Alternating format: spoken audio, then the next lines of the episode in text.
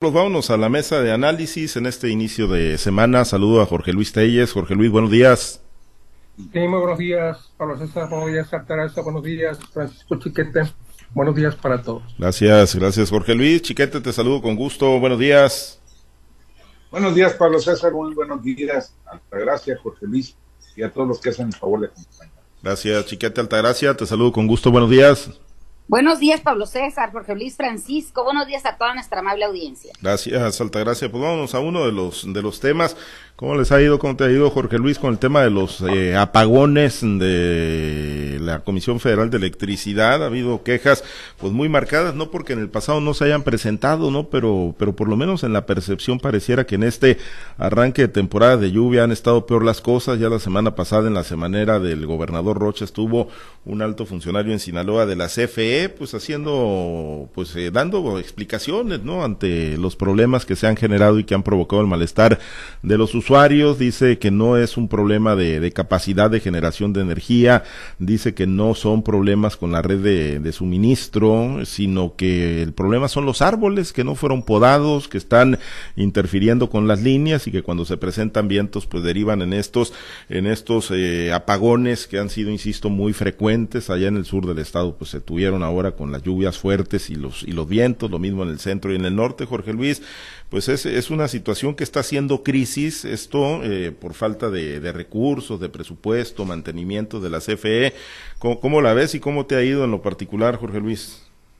Pues fíjate que el aguacero del fin de semana pasado, que estuvo bastante fuerte, eh, no, no, hubo, no hubo tanto problema con, con, el, con la energía eléctrica porque, porque no hubo mucho, mucho viento, hubo más, más agua que viento y eso provocó pues otras cosas, ¿no? Pero, pero apagones así, no hubo tantas quejas, tantos reclamos. Claro que sí los debe haber habido, ¿no? Pero cuando menos con la gente que yo me comunico habitualmente, no, no me reportaron que, hubieran tenido el problema de, de apagones. Y, llovió bastante fuerte aquí en, aquí en Culiacán el, sábado por la noche para amanecer el domingo se suspendió el concierto Sin Bandera, por cierto, para frustración de los que estaban ahí presentes para, para ver ese concierto. Justamente les cayó cuando empezaban a cantar los, estos baladistas. Y bueno, pues eh, el, martes, ¿no? Fue decir martes, ¿no? Cuando fue la conferencia del gobernador, que se llevó a todo el equipo de la Comisión Federal de Electricidad, los de Hermosillo y los de aquí de Culiacán, para explicaciones técnicas, ¿no? Que son como cuando un médico te explica el funcionamiento de un órgano y que por qué no está este funcionando, que porque le falta la vitamina no sé qué tanto, porque el cromosoma y la célula y la jodida lo que tú quieras. Y, y, eso fue una explicación que dieron, una explicación bastante técnica que, que pues que de qué te sirve conocer eso, que porque los árboles, las copas de los árboles que pegan con los cables y luego que los 30 segundos tienen que reanudarse, que no se reanuda, entra en operación un sistema automático, si no funciona, pues hay que ir a verlo personalmente. ¿De qué te sirve eh, ese tipo de explicaciones? Evidentemente, los sistemas aquí no son los que no son los que los que debería, deberían de existir. No deben de existir, ¿por qué? Porque es un sistema demasiado obsoleto todos sabemos que, ya no habla del futuro, el presente del suministro de energía está en, los conductores eh, subterráneos, las áreas donde hay conductores subterráneos están mucho menos. Claro que, no, no están exentos de que tengan apagones, pero sí la posibilidad es, mucho menor. Pero como lo dijo ahí el técnico que, tomó la palabra, pues eso sería una inversión al doble. Yo creo que se quedó corto, yo creo que sería todavía una inversión mucho, muy superior pero pues tendrá que hacerse, ¿no? Tendrá que hacerse si no, pues nos estamos relegando demasiado con respecto inclusive a países del mismo nivel económico de México de no tener esta clase de, servicio, el servicio subterráneo, que te digo, para mí sería la gran solución. Y no es que sea imposible, lo que pasa que pues efectivamente cuesta mucho dinero, que no se tiene y que se tiene pues se utiliza para otras cosas, entonces no vamos a ir a ningún lado. Definitivamente el problema del, apagón es, bastante serio, tanto a nivel doméstico como a nivel empresarial, causa serios perjuicios a la economía. En los locales donde tienen alimentos almacenados, refrigerados, sufren a veces pérdidas, los restaurantes, la gente que se ahuyenta, que, realmente pasa una noche completa sin dormir porque no hay, no hay este calor que se sofoque sin el aire acondicionado. Si no hay abanico, con el abanico, si no hay aire acondicionado con el abanico, pero el calor de Culiacán, sobre todo en las noches de verano, es prácticamente insoportable, como debe ser el Mochis también y en Mozatán también. Entonces, pues, ¿qué te diría yo la reflexión? Pues sí, se ocupa quizás, eh, quizás haya capacidad, quizás haya técnicos suficientemente experimentados, pero se carece de recursos para la inversión. Yo creo que esa es la única salida que se tiene que hacer y que tarde que temprano tendrá que tomarse la decisión, como pasar de las carreteras de asfalto al concreto hidráulico, así tiene que ser en, la, comisión de líneas aéreas, que bueno, pues decirle mientras no haya aire, se tiene que pasar necesariamente a los conductos subterráneos. Y bueno, lo digo yo como, como ciudadano afectado, no como un experto, a lo mejor estoy todo amolado con esto, pero, pero pues en fin, ese es mi punto de vista. Sí, y es que pues ahí están los datos, ¿no? Que compartió Chiquete la semana pasada Hugo Martínez, el gerente de división de distribución noroeste de la CFE.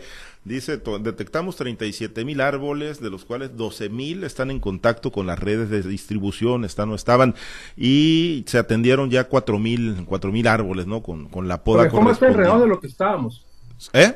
Sí. Nos dejó más enredados que lo que estábamos. Sí, eh, pues dice 37 mil árboles, 12 mil estaban en contacto, tendimos 4 mil, o sea que quedan 8 mil ahí que todavía están en contacto. El problema es que dice que pues hasta el próximo mes de agosto podrían eh, terminar, pues el, el, el, tema aquí es por qué no hicieron el trabajo preventivo, si ya saben que ese es el problema, chiquete. Sí, yo creo que los espantó Juan de Dios Meyer. Los, los mochomos, pues sí, pues los mochomos, pues. Mira, esa es una tarea preventiva, era cotidiana. Pero ahora que le recortaron el dinero al presupuesto de, mantenimiento, pues ya no se hace. Y por eso está ocurriendo. Sin embargo, contra lo que el optimismo de Telles, debo decirte que mi colonia es de líneas subterráneas y de todos modos se fue la luz. Y no solo se va, sino que además está yendo y viniendo, lo que daña muchísimo los aparatos electrodomésticos que ahora son tan, tan delicados. Y, pues de nada nos ha servido, por cierto, que haya instalaciones subterráneas de las CFE. Si siguen en la, en la calle, a pesar de que hay ductos abajo, siguen en las líneas aéreas los de teléfonos y ahora también los del cable y los de internet este, de, fibra óptica. Y, y, las calles están cuadriculadas todavía, de manera que no, no avanzamos nada, ni en el suministro de energía eléctrica ni en la visibilidad. Pero además, eh, eh, pasó aquí varias cosas, pasaron. Hubo una tormenta ciertamente atípica, con vientos arrachados muy fuertes, que provocaron apagones generalizados. Pero hubo zonas como esta en la que yo vivo, en que no hay cables aéreos y que no se fue la luz.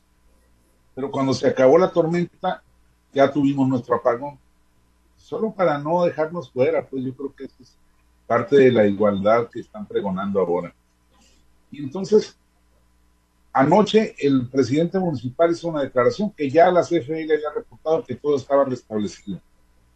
Y no solo no era cierto, había partes importantes de, de, alrededor del libramiento Colosio, donde todavía no, no regresó en toda la noche, sino que además en el transcurso de la madrugada hubo nuevas zonas que se apagaron.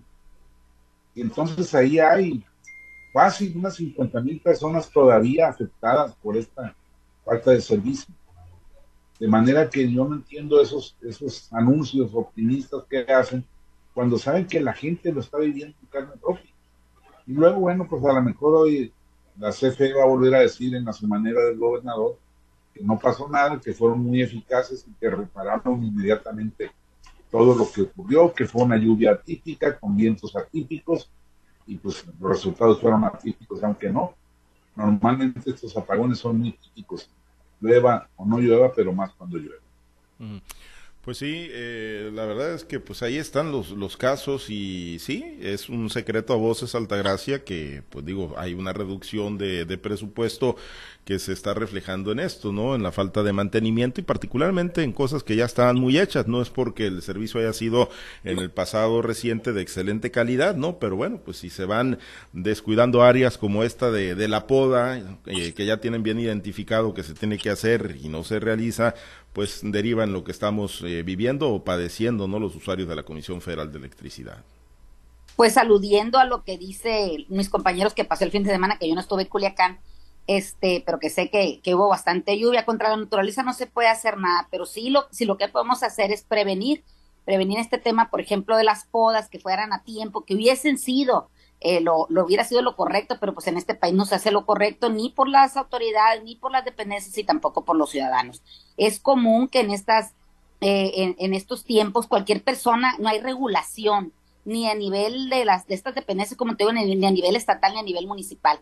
Tú en todas partes puedes poner un árbol o lo puedes retirar sin que haya consecuencias para este tipo de cosas. No se atiende eh, el, el, tema de, de, de, la arborización y mucho menos su mantenimiento. Tampoco se, se obliga a las constructoras a que cualquier nuevo fraccionamiento que se haga, pues tuviera que ser eh, con, con, instalaciones subterráneas. ¿Para qué? Para que en el futuro estemos evitando en lo más posible, pues el tipo, este tipo de fallas cuando hay eh, situaciones que la naturaleza de, de nos, nos envía, por ejemplo, un chaparrón, esta una lluvia así atípica, una tormenta, pues es imposible pensar que no puede haber falla en el suministro de cualquier servicio. Creo que la ciudadanía sí está consciente de eso. El tema es que a cualquier, a, por más mínimo que sea el aire, ya la gente lo toma en tono de sorna, en tono, en tono de burla, donde dice, híjole, prepárate porque ya parece que se está nublando y ya parece que se va a ir el servicio de energía eléctrica. Creo que este tipo de cosas son las que se deben de atender. ¿Por qué es tan frecuente eh, los apagones o, la suspensión del servicio, aún y cuando no haya condiciones meteorológicas que pudieran impedir este la, la continuidad en el servicio. Ahí es donde creo que la, la gente, esa es la molestia de las personas. Ahora, la, nosotros como ciudadanos no estamos demandando información de cuántos árboles hay podados y cuántos árboles no hay podados. La gente está demandando que haya servicio de calidad y cuando no hay servicio de calidad, que haya un departamento de quejas donde, tu, donde precisamente tu queja sea atendida y que ésta se resuelve con la celeridad posible, ¿no? Creo que esa fue una de las demandas también que, que se le que se le externó a este a este personal de la de la Comisión Federal de Electricidad de, diciéndole pues que el tema de la atención a quejas de los servicios pues no no es de, no es tan oportuno como nosotros pensáramos. Además, hay que hacer notar también que para el tipo de servicio que tenemos es un servicio bastante caro, eh, caro y, e ineficiente. Además que nos, nos cuesta el tema de que por la intermitencia del servicio en algunas ocasiones cuando llegan estas subidas de voltaje, bajas de voltaje, pues los que quedan expuestos son nuestros equipos que tenemos en nuestras casas, ¿no? Nos hablaban ahí de, de que había un sistema para que tú este, pudieras hacer valer la especie de, de garantía en el servicio, pero pues sí, la, a veces que este tipo de, de, procedimientos son tan engorrosos son, o, o, no tenemos nosotros la costumbre o, o la, la disciplina para tener quizás, por ejemplo, la factura de la televisión o la factura de, de, la lavadora o la factura del horno de microondas o lo que pueda hacer, porque a lo mejor no tenemos la cultura o porque ya son tan viejos que en algunas ocasiones pues los tenemos ahí porque sirven y no, no tenemos nosotros la costumbre y además no tenemos el dinero para estarlos cambiando cada vez que salga uno de nueva tecnología. Me parece que son es un, es un caldo de cultivo que la bola... Mande. O se la compramos al vago del barrio.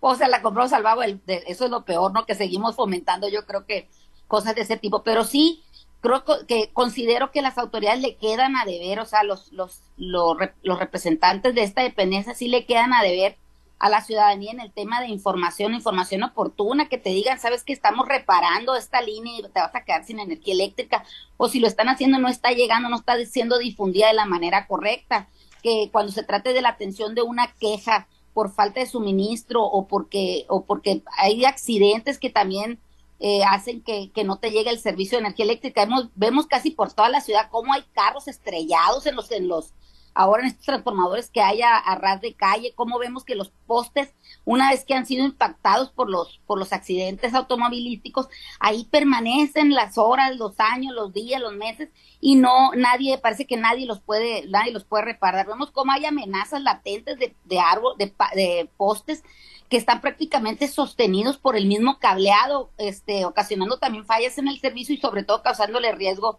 a la población creo que todos, esto debería ser un conjunto de todos, pero definitivamente pues los que tienen la responsabilidad pues son los encargados de la dependencia y también los gobiernos municipales estatales, ¿no? Incluso el federal, y, pero y también nosotros como ciudadanos. Mande. Lo peor es que en esos accidentes al culpable le cobran el poste. Y le cobran el poste, pero, pero no, no, lo, reponen. Y son caros, son caros el, el que tú dañes una estructura como el teléfono, como el de la luz, incluso los mismos árboles. Te cobran, pero pues estos no son repuestos, no son repuestos ni son atendidos. Y si alguien ha tratado de llamar al 071, no, pues, ahí lo quiero ver. No, no, o te contestan, te contestan a las 500 diciéndote, ya pusieron una queja en ese sector. Pues sí, ya. La queja ya, vamos, no pues esa, es la realidad, lamentablemente. Y bueno, pues pinta todavía para que se recrudezca más, lamentablemente. Pues vamos a ver si hoy hay temas, por cierto. Oye, deberíamos de, de, contratar a Xochitl Galvez para que nos haga la reestructuración de nuestros hogares inteligentes y nos pongan reguladores o, o esto, este para, para detener el voltaje ese que llega. No, se ha, se ha vendido 1.500 millones de pesos, imagínate cuánto nos cuesta una casa de Una casa inteligente, no son inteligentes los dueños, no van a hacer los aparatos. Bueno, pues ya eh, hablando del tema... Hablando del tema político, ah, Jorge Luis. No me toques esa llaga que aún supura. Oye, Jorge Luis, pues anduvieron, anduvieron corcholatas. A ver, no te, no te alcancé a captar lo último, chiquete que la vi tan contenta los últimos días con el programa de compras que dice que ya, ya Estoy contenta, la felicidad, la felicidad no se me acaba. Ya, ya cobraste tú, ya. Se acaba, lo que se acaba es el dinero. Ya te desocupaste entonces estoy desocupada, pero pues no, la, la, está tan desocupada que hasta la bolsa tengo desocupada esperando. Por eso, pues, pero ya, ya te echó el gobierno dinero y ya se te acabó, pues ya te lo acabaste. No, todavía no, ah, estoy esperando. No te ha caído, bueno, no has sacado cuenta. Estoy en la dulce espera y no porque sean nueve meses. No has sacado cuenta de, de, de TV Azteca, iba a decir, de Banco Azteca. No, ya tengo la cuenta yo desde antes, tengo mi guardadito. Ah, bueno. No, no tuve que hacer fila. Eres clientaza de Salinas Pliego, entonces ya. Sí. Bueno. Del tío Richie. Del tío Richie. Bueno, Jorge Luis, pues Corcholatas eh, siguieron en sus recorridos y volvieron a tocar base en Sinaloa. Muy, muy poco, nada ya dejan para, para el análisis. Más bien, pues para el análisis queda pues lo que no traen ya, lo que lo poco que, que, que siguen despertando. Estuvo Fernández Noroña, estuvo también Adán Augusto por el sur de, del estado de Sinaloa y en el caso de las favoritas, digámoslo así, ¿no? De, de, las que están más en el ánimo del presidente López Obrador, pues quizá pues la movilización, ¿no? Las estructuras, pero ya en el discurso para el análisis, pues poco, poco nada lo que están dejando, Jorge Luis. Es estuvo Manuel Velasco también, y para que ustedes no se hayan dado cuenta que estuvo aquí, pues es que la cosa está seria. Porque no trajo a Anaí, creo, si hubiera traído a Anaí, pues a lo mejor hubiera jalado más. Aquí, por Culiacán y absolutamente nadie lo peló. Estuvo en Catedral, se, dio bola ahí con, con, los este con los boleros, eh, creo que se echó una birria por ahí, el desayuno, lo clásico, lo que hacen todos los políticos en campaña pero pues absolutamente nadie se dio cuenta. Para que ni chiquete se haya dado cuenta de que estuvo esa corcholata aquí, es que la cosa está de veras muy canica para él. Yo lo etiqueté hoy como de, de, clase, clase A y haciéndole mucho favor. Y a Noroña quizás, quizás de clase doble A y también haciéndole mucho favor. Y bueno, a Augusto, que ahí está entre triple A y grandes ligas, pues de repente lo vemos en la, Liga Mayor, de repente lo bajan a Triple A, y por ahí, por ahí anda la cosa. Pues sí, de los seis, de los seis eh, corcholatas, porque también son corcholatas de López Obrador, aunque muy mermadas, porque una es del PT y la otra es del Partido Verde Ecologista Mexicano, la mitad estuvieron por aquí, y pues falta, falta todavía a lo mejor una visita de, de, Marcelo, de Monreal, y quizás un gran cierre de Claudia Sheinbaum para ratificar. Pues Claudia, Claudia, porque ya dijo que ya estuvo en Sinaloa, que ya estuvo en los 32 estados. Bueno, si ya estuvo aquí, pues estamos viendo que podría de la venir a, hacer, a, cerrar de nueva cuenta, a cerrar su, su, campaña. De la gira. Porque ya con las disposiciones del INE y del TRIFE, pues ya no hay ninguna duda que es campaña, ¿no? Que es pre-campaña, ya, ya no hay ninguna duda. Con las disposiciones que da el, el TRIFE y luego el INE, pues ya es una aceptación ni tácita es expresa de que, de que existen las precampañas y de que obviamente pues no va a pasar nada a menos de que, caigan en excesos como los que ya los que ya se mencionaron. Y aún no dudo porque porque pues siempre hay siempre hay esa clase de excesos y lo va a seguir habiendo. Y ahí están los los este los, los logotipos a todo lo que dan. Y déjenme cerrar nomás el caso de, de la energía. No es este no es un problema insuperable ¿eh? Quizá la comparación que yo vaya a hacer es odiosa y muy mala y fuera de orden. Pero yo un tiempo, el yo, el yo, yo un tiempo viví en Ciudad Juárez esta ciudad que hace, está pegadita al paso, prácticamente la misma ciudad, dividida nada más por la frontera. Obviamente el mismo aguacero, el mismo ventarrón, el mismo ciclón, las mismas rachas huracanadas. En, en, en, el paso, prácticamente como si no hubiera pasado, Ciudad Juárez en total penumbra de las, primeros, de las primeras lluvias. Lo mismo pasa con las inundaciones. El paso transitable a toda hora después del aguacero y, la, y Ciudad Juárez totalmente inundado. Entonces no es cuestión de que los problemas no tengan solución. Sí los tienen, quizás no hay los recursos aquí en México, pero tampoco hay las ganas de hacerlo, por lo que veo. Pues sí, sí, pues no hay esa, esa voluntad. Chiquete, y en el tema de las, de las corcholatas, ¿cómo pues evalúa? Dicen que ya, ya se aventaron su primera vuelta, como bien lo apuntas, no hay a todo el, el país, y de las últimas que han venido a Sinaloa, pues ni fu ni fue de plano, o, o sí te dejan algo para el análisis. Absolutamente nada. Bueno, es que son víctimas de su, de su protector y de su impulsor, del presidente López Obrador. El presidente les ordenó que no hubiera debates, que no hubiera cacayacas entre ellos. Y ahí Marcelo se ha aventado algunas, este, Claudia le ha contestado una que otra muy veladamente, pero no los dejan hablar de lo que debieran. Y esa, ese esquema le funcionaba a Morena porque bueno, no había problema, no había, no había necesidad de hacer olas.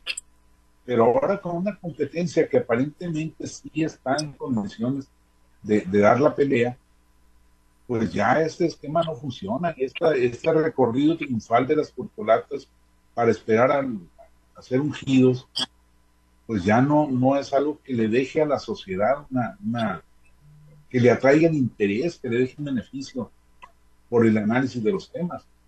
Eh, hay que ver, el único que se atrevió a proponer algo fue Marcelo con su programa Ángel.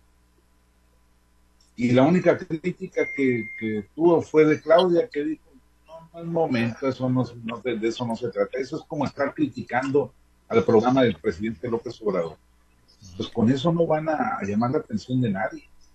Una cosa es que el presidente tenga una simpatía generalizada, arraigada entre la sociedad, y otra que se las pueda heredar y transmitir. Y eso es lo que les está pasando.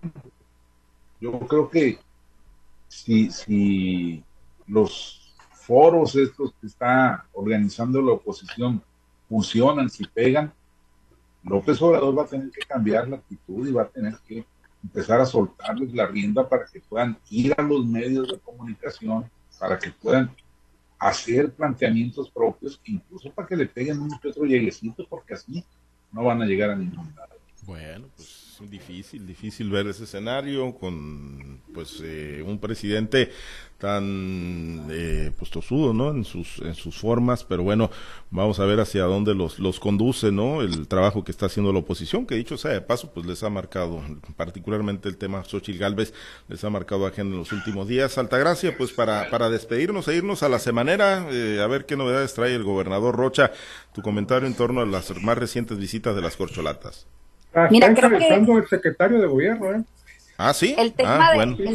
sí, ya, ya disculpó la ausencia del gobernador y él ah, está encabezando, secretario de gobierno. Ah, bueno, pues para escuchar, algo tendrá que decir también no, ahí por supuesto Cázares.